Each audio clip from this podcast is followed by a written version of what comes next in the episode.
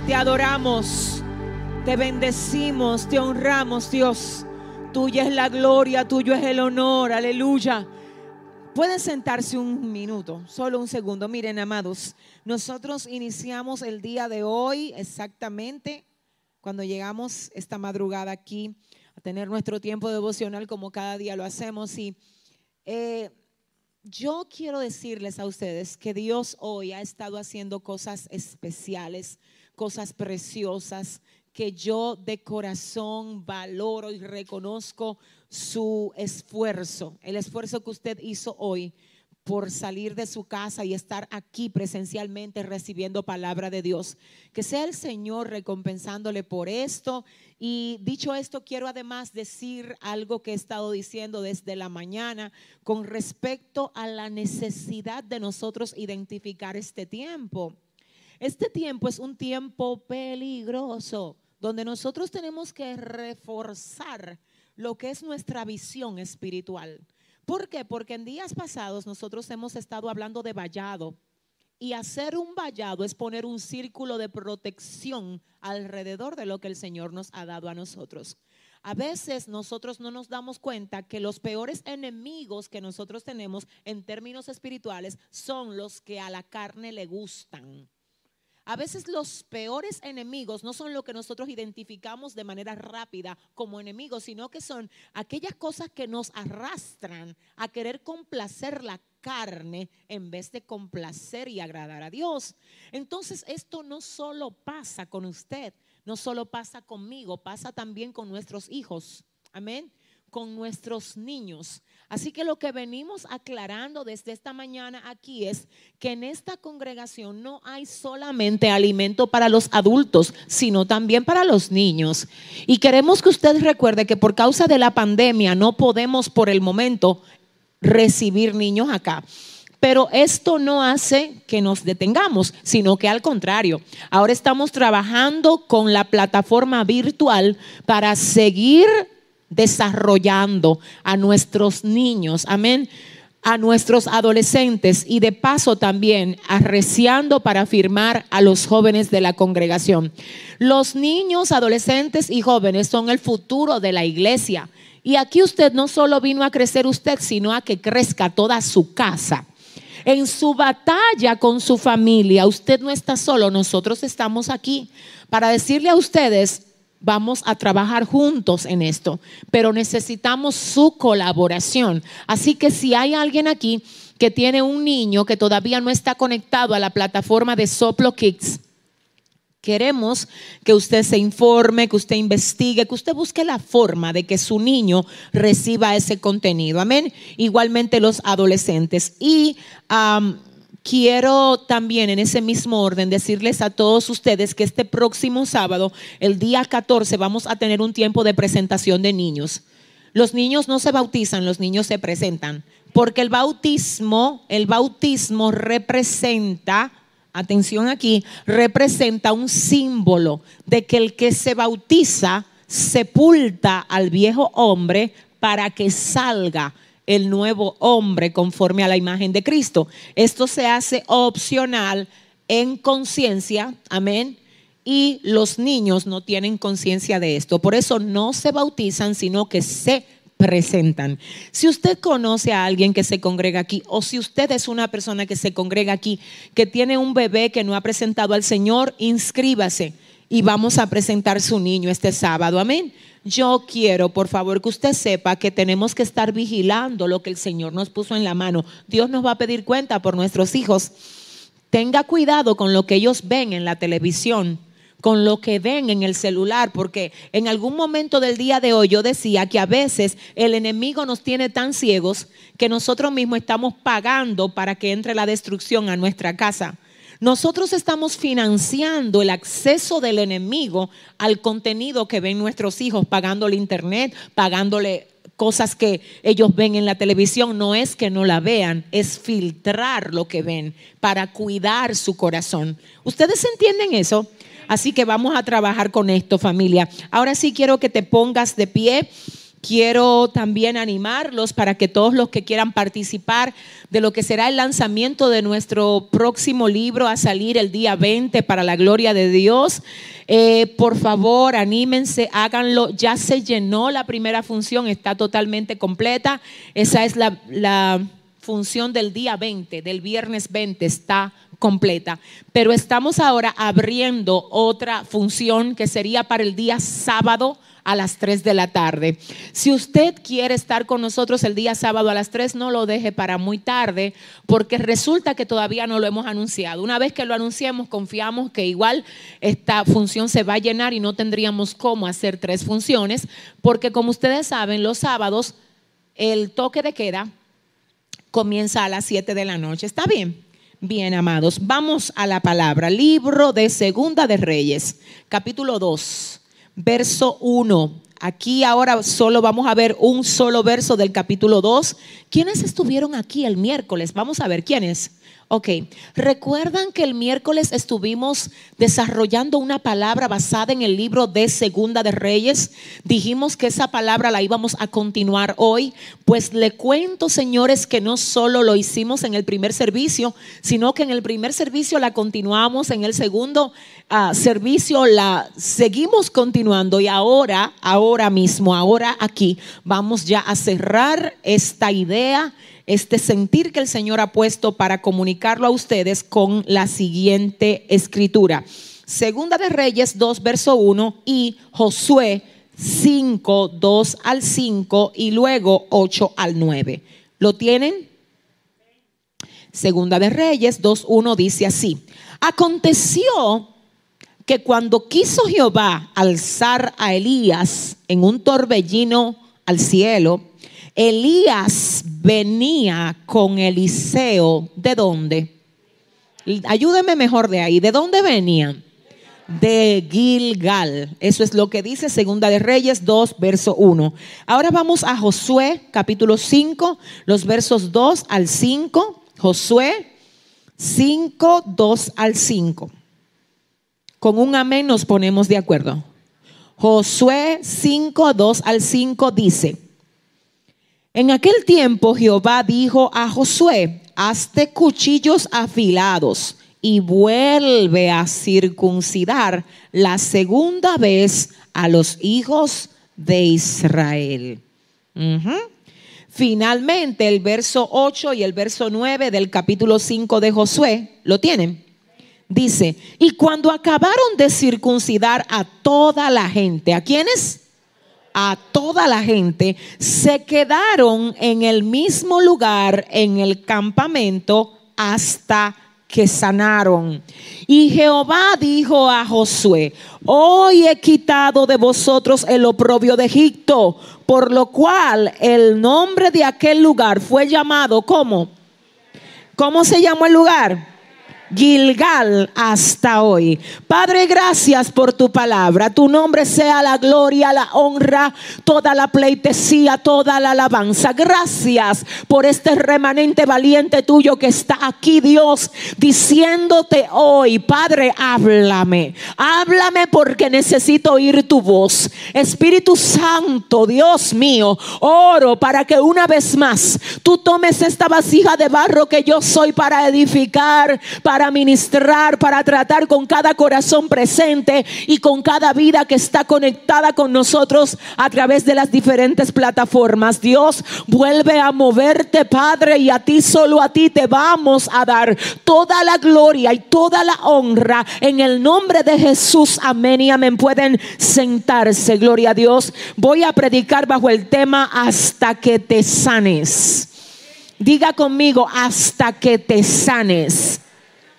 Amén. Miren, les decía que el pasado miércoles comenzamos a predicar acerca del capítulo 2 del libro de Segunda de Reyes, donde específicamente se está dando una situación. Y es que llega el momento en que el Señor decide llevarse a Elías. Cuando el Señor decide llevarse a Elías, él ya había señalado quién iba a ser el sustituto de Elías. Y el sustituto de Elías iba a ser Eliseo. Ustedes ya vieron, escucharon, saben que específicamente a partir del momento en el que el manto de Elías toca a Eliseo, Eliseo lo abandona todo para seguir a Elías. Dice la palabra que aquí en el verso 1 del capítulo 2 del libro de Segunda de Reyes, aconteció que cuando quiso Jehová alzar a Elías en un torbellino al cielo, Elías venía con Eliseo, venían, venía con Eliseo, venían los dos de un lugar importante, un lugar necesario un lugar que no cualquiera quiere visitar y un lugar que se llamaba ¿cómo? ¿Cómo se llamaba? Gilgal. El término Gilgal se traduce como círculo de piedras. Gilgal se traduce como círculo de piedras. Ahora, escuchen esto. Dice la palabra que en el momento del llamado ellos se tienen que meter a Gilgal. Fíjense cómo es primero el llamado, luego Gilgal.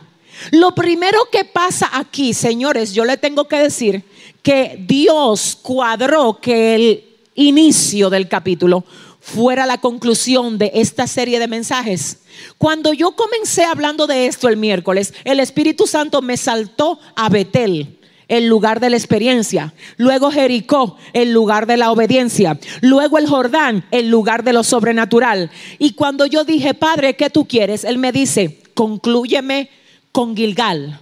Y yo dije, wow, escuchen esto. Ahora viene Elías que se va para arriba porque el Señor lo llama. El Señor dice, úngeme a Eliseo, úngelo Úngelo a Eliseo de Abel Meola, vete a esa ciudad, pásale por el lado, él es tu sucesor. Cuando el manto de Eliseo, óigame, cuando el manto de Elías, perdón, toca a Eliseo, óigame, dice la palabra que entonces después del toque, después del llamado, después del señalamiento de Dios, lo primero que Eliseo hace con Elías es que se va a Gilgal. Tengo llamado, tengo que ir para Gilgal me tocó tu manto, tengo que pararme en Gilgal contigo. Vuelvo a decir Gilgal, un lugar donde no todo el mundo quiere ir, pero donde todo el que tiene llamado tiene que detenerse un momento.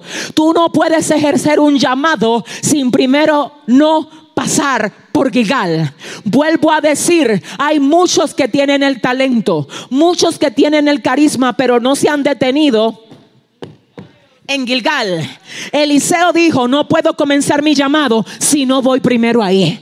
No puedo emprender unción, ni estar profetizando, ni hacer milagros si no me paro en Gilgal. Ahora vuelvo a decir, el término Gilgal se traduce como círculo de piedra. Pero ¿cuál es la necesidad de pararse en Gilgal? ¿Qué es lo que hay ahí? ¿Por qué el que tiene llamado tiene que pararse ahí? La gente está muy rápida hoy en día por ejercer el llamado sin prepararse para el llamado. El llamado aquí, emprenderlo aquí, desarrollarlo en el púlpito, es lo, mira, te voy a decir, este es el menos tiempo que tú pasas ejerciendo tu llamado en el púlpito. Y todo lo que tú haces debajo del púlpito es lo que determina la efectividad de lo que tú haces aquí. Por eso es que hay que pasar por Gilgal. Por eso es que hay que pasar por Gilgal. Mi alma adora a Dios. Te tengo que decir algo. Mi alma adora al Señor. Si Eliseo y Elías pasan por Gilgal, es porque tú también y yo también tenemos que pasar por ahí.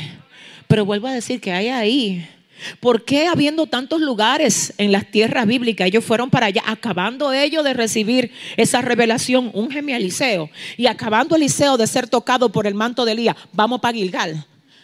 Esto no es primero Betel, no, no es para Betel, porque antes de entrar a Betel hay que pasar por Gilgal. O si hay que Betel, el lugar de la experiencia, sí, perfecto, pero es que tú no vas a tener una experiencia si primero no pasa por Gilgal. Ay, gloria a Dios por Jericó, el lugar de la obediencia, pero tú no vas a tener una intención a obedecer si primero no pasas por Gilgal. Ay, gloria a Dios por el Jordán, el lugar de lo sobrenatural, pero no hay sobrenaturalidad si no hay Gilgal. Ahora sí, vamos a, vamos a Gilgal. Dile al que te queda al lado, vamos para Gilgal. Ajá. ¿Qué hay ahí? ¿Qué hay ahí?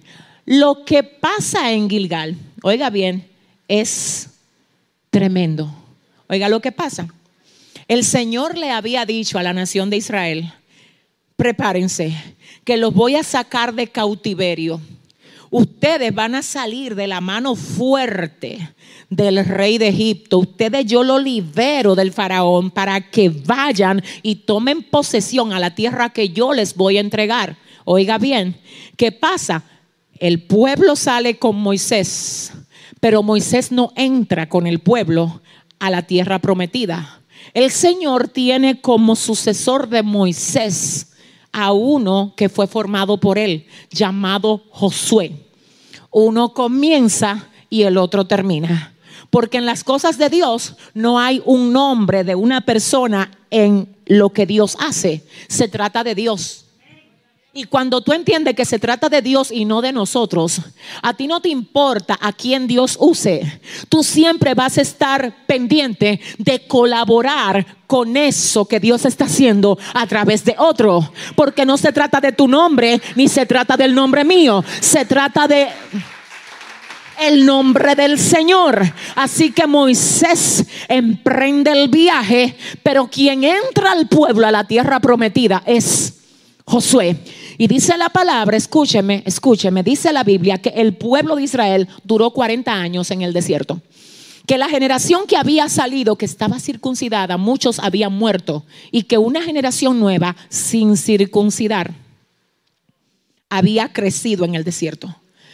Josué dice, tenemos la palabra Dios dijo que nos va a entregar la tierra. Tenemos el llamado, somos la nación de Israel. El Señor está con nosotros, pero si teniendo todo esto no nos detenemos en Gilgal. Porque tenemos la promesa, pero tenemos que pararnos en Gilgal. Ay, Dios mío, promesa sin hacer una pausa para que Dios trabaje con nosotros antes de recibir esa promesa. Tengo que decirte que eso puede ser una bomba de tiempo. Entonces, ¿qué pasa? Muchos de los circuncidados en el pueblo habían muerto. Ahora viene Dios. En el capítulo 5 de Josué, verso 2 al 5. En aquel tiempo, Jehová dijo a Josué, hazte cuchillos afilados. Quiero que hagas cuchillos afilados y vuelve a circuncidar la segunda vez a los hijos de Israel. El Señor le dice al líder, hazte cuchillos para que me circuncide a todo el que no está circuncidado aquí. Fíjate cómo el líder que dirige tiene que hacer cuchillo para circuncidar al pueblo que dirige. Por eso es que el que te dirige a ti va a tener en la boca una palabra a modo de cuchillo.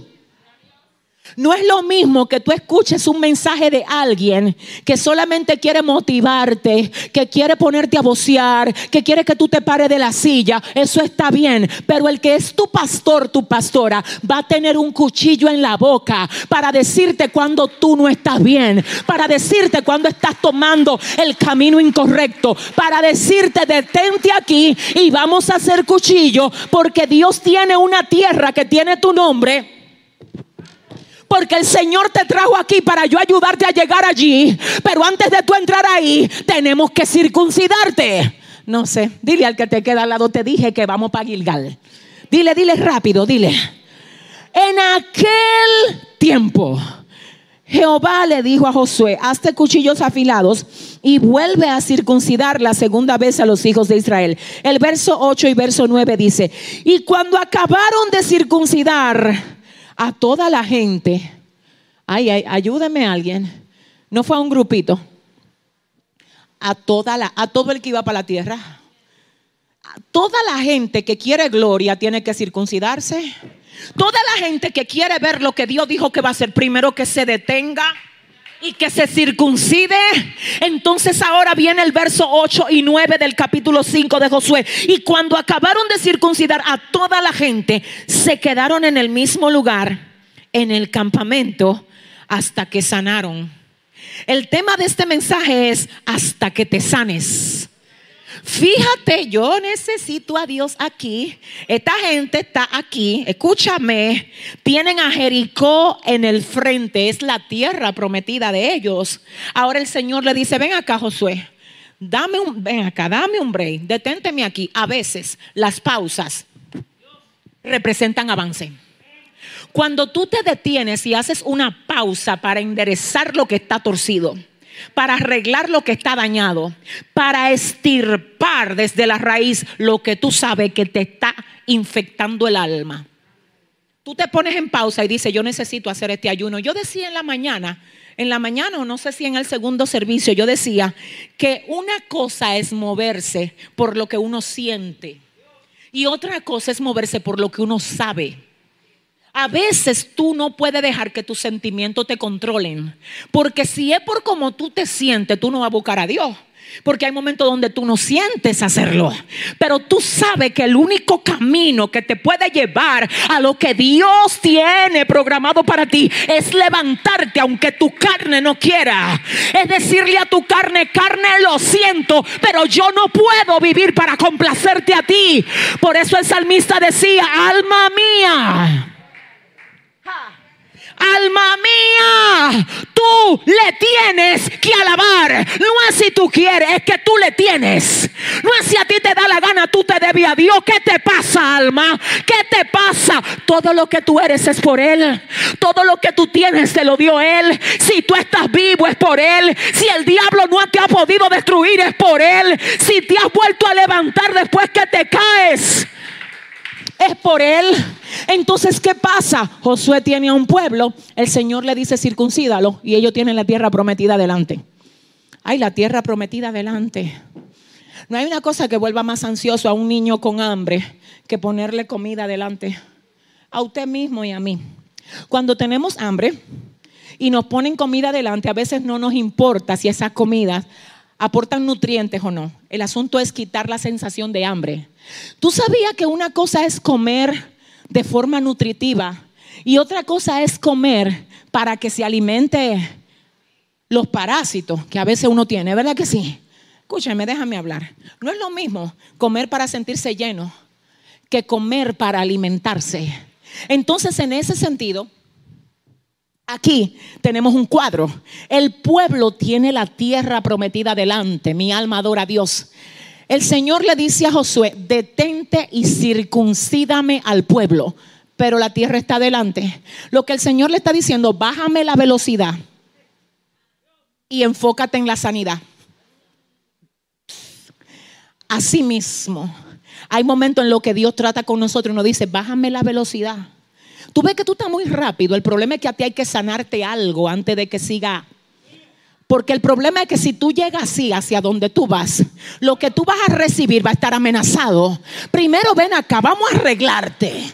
Vamos a arreglarte. Ay, ay, ay, si ese aplauso, si es para Dios. Escúchame. Escúchame, escúchame. Dice aquí, y cuando acabaron de circuncidar toda la gente, se quedaron en el mismo lugar. ¿Dónde fue que se quedaron? Ah, yo sé que quizá algunos no han comido, pero ayúdeme. ¿Dónde fue que se quedaron ellos? Se quedaron en el mismo lugar y cualquiera que lo viera en el mismo lugar pudo haber dicho, ay, se estancaron, no avanzan. Ay, pero ellos iban muy rápido, desbaratando ejército y acabando con todo el mundo. ¿Y qué fue? ¿Tú sabes qué fue? Que ahora ya están más cerca de la tierra que antes. Entonces, como el Señor ya ve que están a punto de entrar, Dios le dice al líder, detente ahí circuncídamelo. Ven, circuncídamelo. Porque es que van a conquistar. Y antes de conquistar tienen que ser circuncidados. Circuncídamelo. Porque es que van a sacar de raíz al enemigo. Y antes de sacarlo tienen que estar circuncidados. Ven, circuncídame al pueblo. Ven, a la, la, la, Porque es que van para la tierra que fluye leche y miel. Y para entrar ahí hay que estar circuncidado. Hay gente que tiene oh my God, siento al Espíritu Santo, tiene una confusión y tiene un cruce. Porque ellos creen que la bendición de ellos está estancada. No es que tu bendición esté estancada, es que tu circuncisión tú la pusiste en pausa. Déjame aterrizarlo. Hasta que tú no dejes que Dios use el cuchillo para cortar lo que sea que esté enfermándote a ti.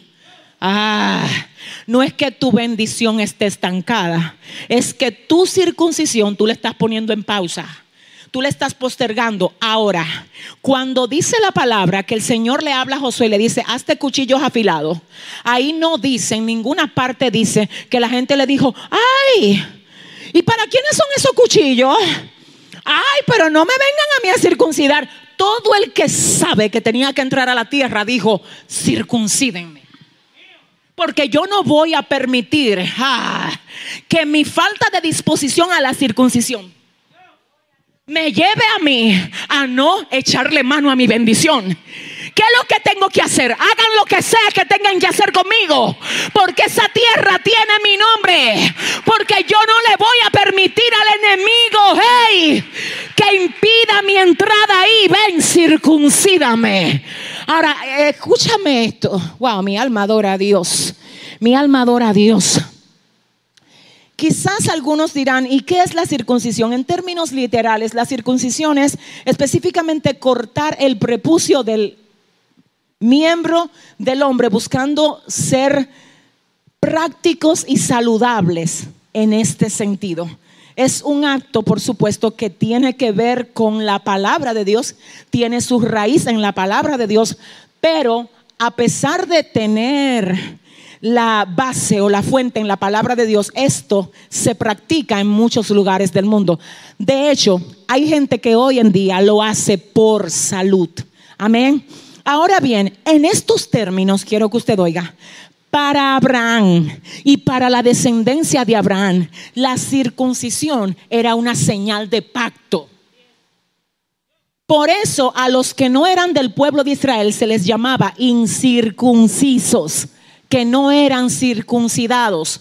Por eso cuando a David le toca hacerle frente a Goliat, él le dice, ¿y este incircunciso?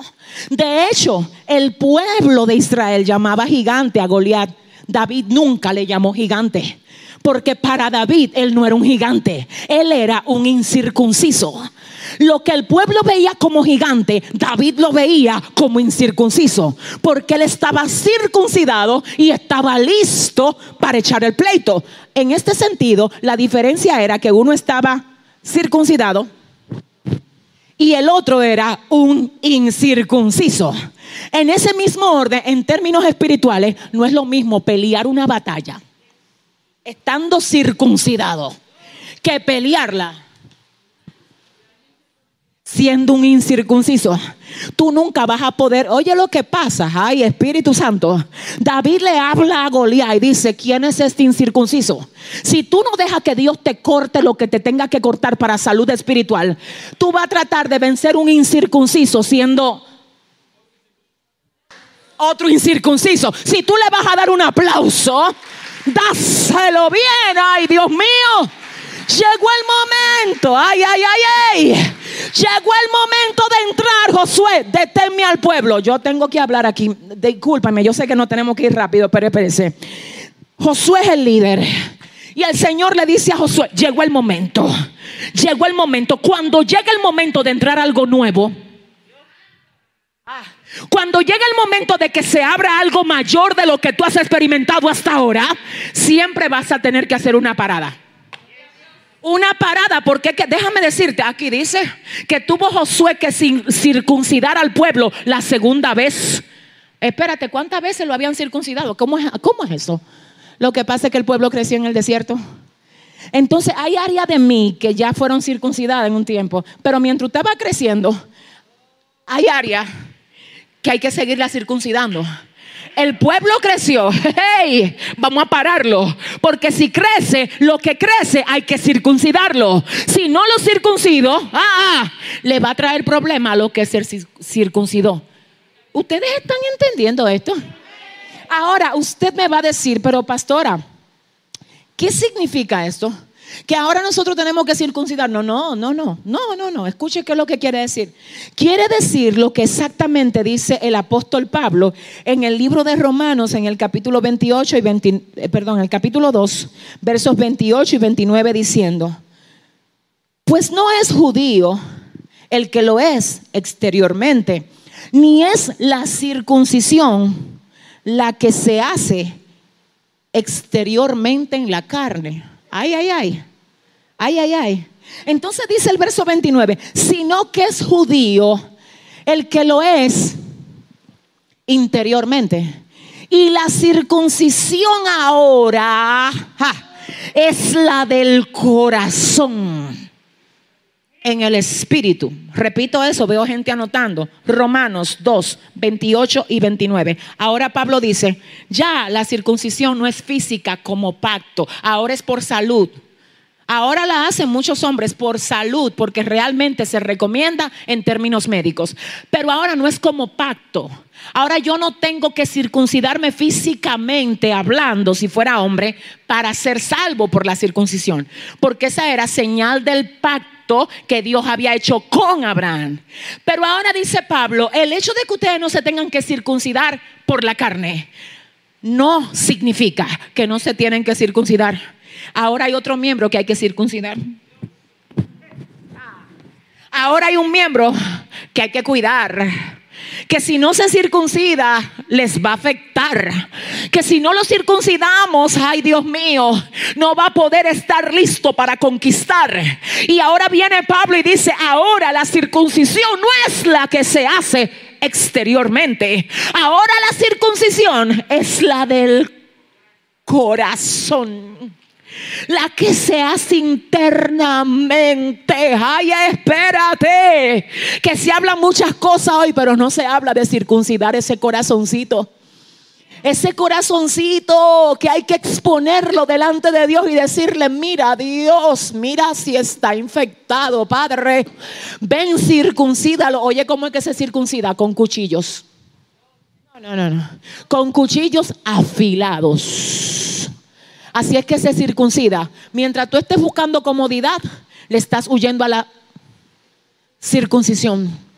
Dios va a usar procesos para estirpar de ti lo que a Él no le agrada. Le huyes al proceso, le huyes a la circuncisión.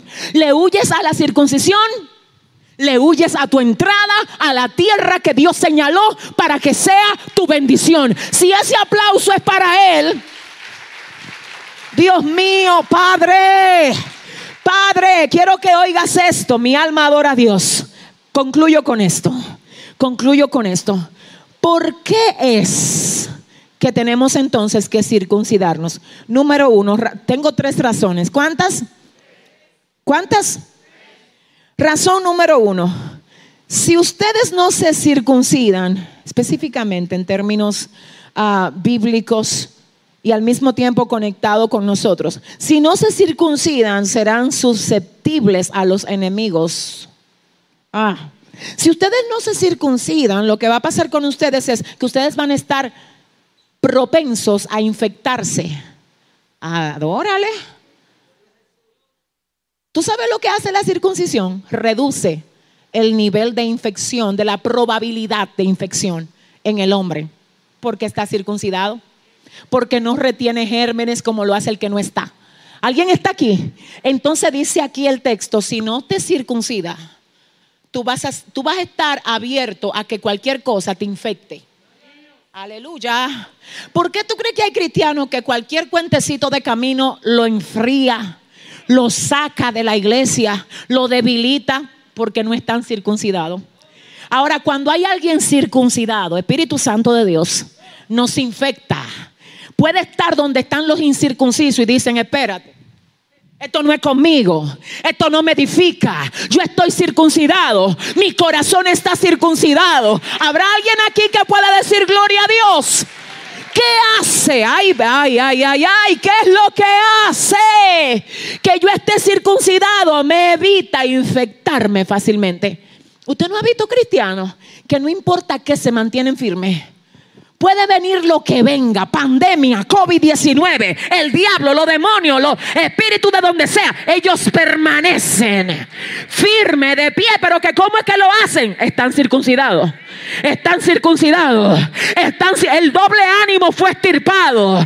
La malicia fue estirpada. Todo lo que se llama inmundicia fue estirpado. A mí me gusta esto, porque Pablo dice, ahora la circuncisión no es la que se hace exteriormente, sino la que se hace internamente. Entonces mira qué es lo que pasa. la circuncisión no es Dios que la hace. Aleluya. Pero que, ¿cómo así, pastora? ¿Cómo así? Te voy a explicar. La Biblia no me dice que el Señor le dijo a, a Josué, yo te voy a circuncidar al pueblo. No, señores. ¿Tú sabes lo que el Señor le dijo a Josué? Haz cuchillo y circuncídalo. Oh Dios, ahí hay una mano de líder trabajando para circuncidar a ese pueblo. Espérate, que hay más. Ahí hay una congregación dentro de lo que es la cobertura del líder Josué que él tiene que circuncidar. Cuando la gente estaba bajo su cobertura, el Señor le dice, la gente que yo te di, circuncídamela. Ellos se dejaron trabajar por el líder a través de la herramienta que fue el cuchillo. La Biblia dice que la palabra del Señor es como espada de doble filo que penetra hasta partir el alma y el espíritu Ah, y discierne las intenciones y los pensamientos del corazón. Entonces, pastora, ¿cómo así? Lo que pasa es que Dios siempre quiere circuncidarte. Pero Él es como el médico que te dice, ven, vamos a hacerlo si tú no haces la cita. Si, no, no, no. Ay, yo estoy aquí haciendo de todo, esperando que Dios me circuncide. No es así. Hazte cuchillos disponte a que ese prepucio de tu corazón, lleno de maldad, lleno de malicia, lleno de inmundicia, Dios lo corte. Pero que cómo es que lo va a hacer cuando yo reconozco que tengo que circuncidarme. Señores, déjenme ver si Dios me ayude. Espérate. Que, que hay gente que está esperando en Dios y Dios está esperando en ellos. Es que no es de que, me siento aquí a esperar que mis. No, Señor, mira, tengo un problema. Señor, mira, tú eres el médico por excelencia. Señor, yo decido que tengo que circuncidarme. Reconozco que hay infección en mí que tiene que salir desde la raíz. Ven, sáname. Ven, sáname. Una persona que no crea que la circuncisión es importante en términos espirituales, no se va de, no, va a vivir tranquilo, así como que está todo bien. Y ese prepucio del alma lleno de basura y el Señor diciéndote así no puedo trabajar contigo. Es que hasta que tú no estirpe, perdóname, perdóname, estoy hablando con gente de alto nivel ahora.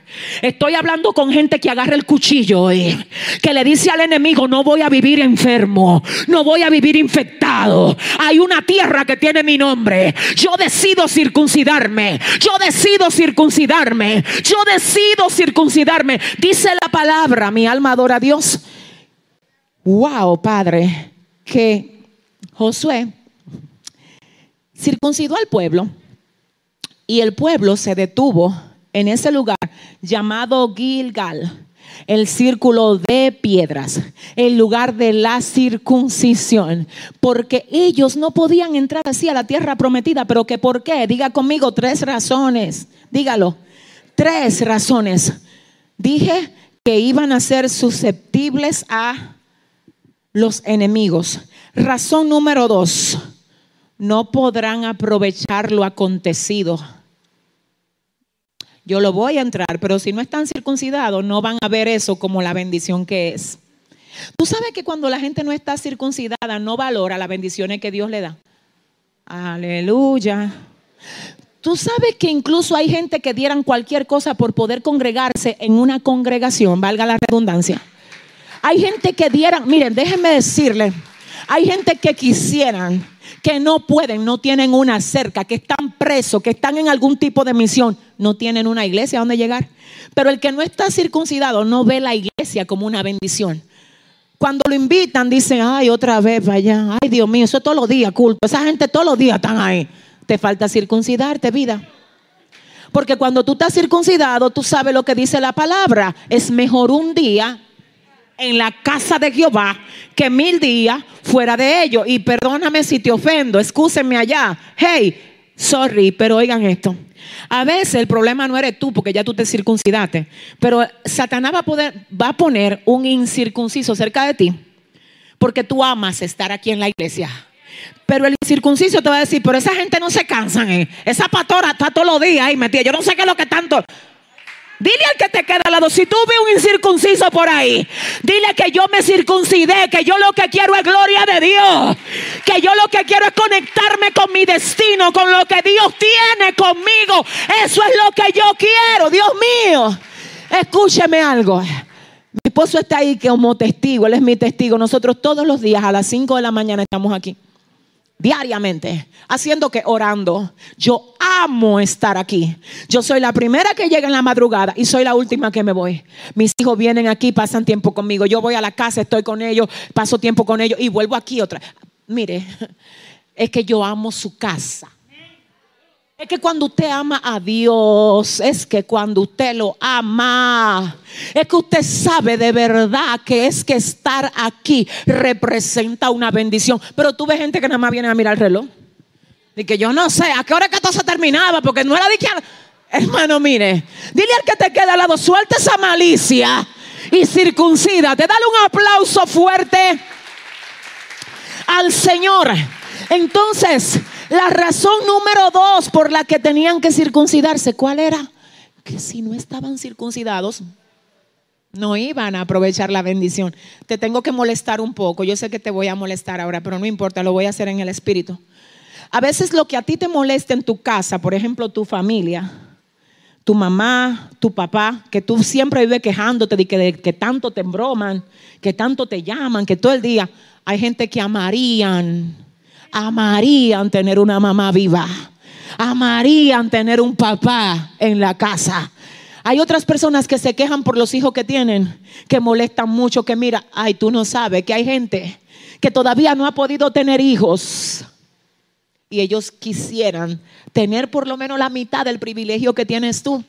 Pero ¿qué es lo que hace la falta de circuncisión en el espíritu? Que hace que nosotros veamos como molestia las bendiciones de Dios. La gente que no está circuncidada, aun cuando le toca servirle a otro, lo ve como, una, como un fastidio, lo ve como una molestia cuando se les olvida que uno de los privilegios más grandes que hay en la vida es servir a los demás. Cuando tú sirves, tú te enriqueces. Cuando tú sirves, tú eres el que, mira, primero, el primero que recibe la bendición. ¿Cuántos dicen amén? Y la tercera razón,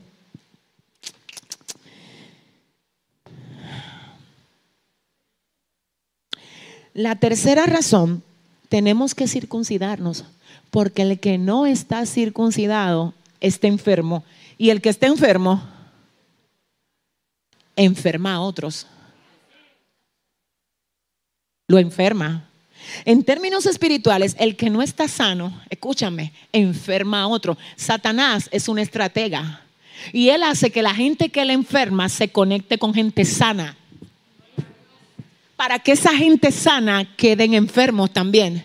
Y te tengo que decir algo con todo el respeto. A veces nosotros ni cuenta nos damos cuando el enemigo nos utiliza para afectar la fe de alguien. Porque no estar circuncidado te hace que tú no entiendas con qué tú estás afectando al otro. Entonces mira lo que pasa con la gente que tiene el alma limpia. La gente que tiene el alma limpia, mi alma adora a Dios, dice, es que si no edifica, ¿para qué lo voy a decir? Es que si no edifica, ¿para qué que lo voy a decir? Oiga lo que dice la palabra. El salmista en una ocasión dijo, mientras yo callé, se envejecieron mis huesos y mi verdor se convirtió en sequedad de verano. Él dijo, no, pero yo clamé a Dios. Entonces, ¿qué pasa? Los que no están circuncidados, los que están llenos de odio, de malicia, de rencilla. ¿Tú quieres saber si tú estás circuncidado o no? Identifica lo que hay aquí. Déjame ver, déjame hacer un, análisis breve. ¿Cómo tú te sientes cuando alguien Dios lo bendice? ¿Tú lo celebras tanto como si fuera a ti? ¿O en el fondo de tu corazón, que nadie lo sepa aquí, hay una espinita que te lleva a preguntarte, ¿por qué a él sí y a mí no? Ay, si le va a dar el aplauso, si le vas a dar el aplauso, aleluya. Cuando hay un corazón que le falta ser circuncidado, hay odio, hay celo, hay raíz de amargura. A la gente que le falta ser trabajada por el Espíritu Santo, le falta la capacidad de perdonar, dejar pasar la ofensa, Decir a esa ofensa es que no, es que mi futuro es demasiado glorioso para yo dejar que mi pasado, hey, me lo estanque, me lo empañe. Diga conmigo, tengo que circuncidarme hoy.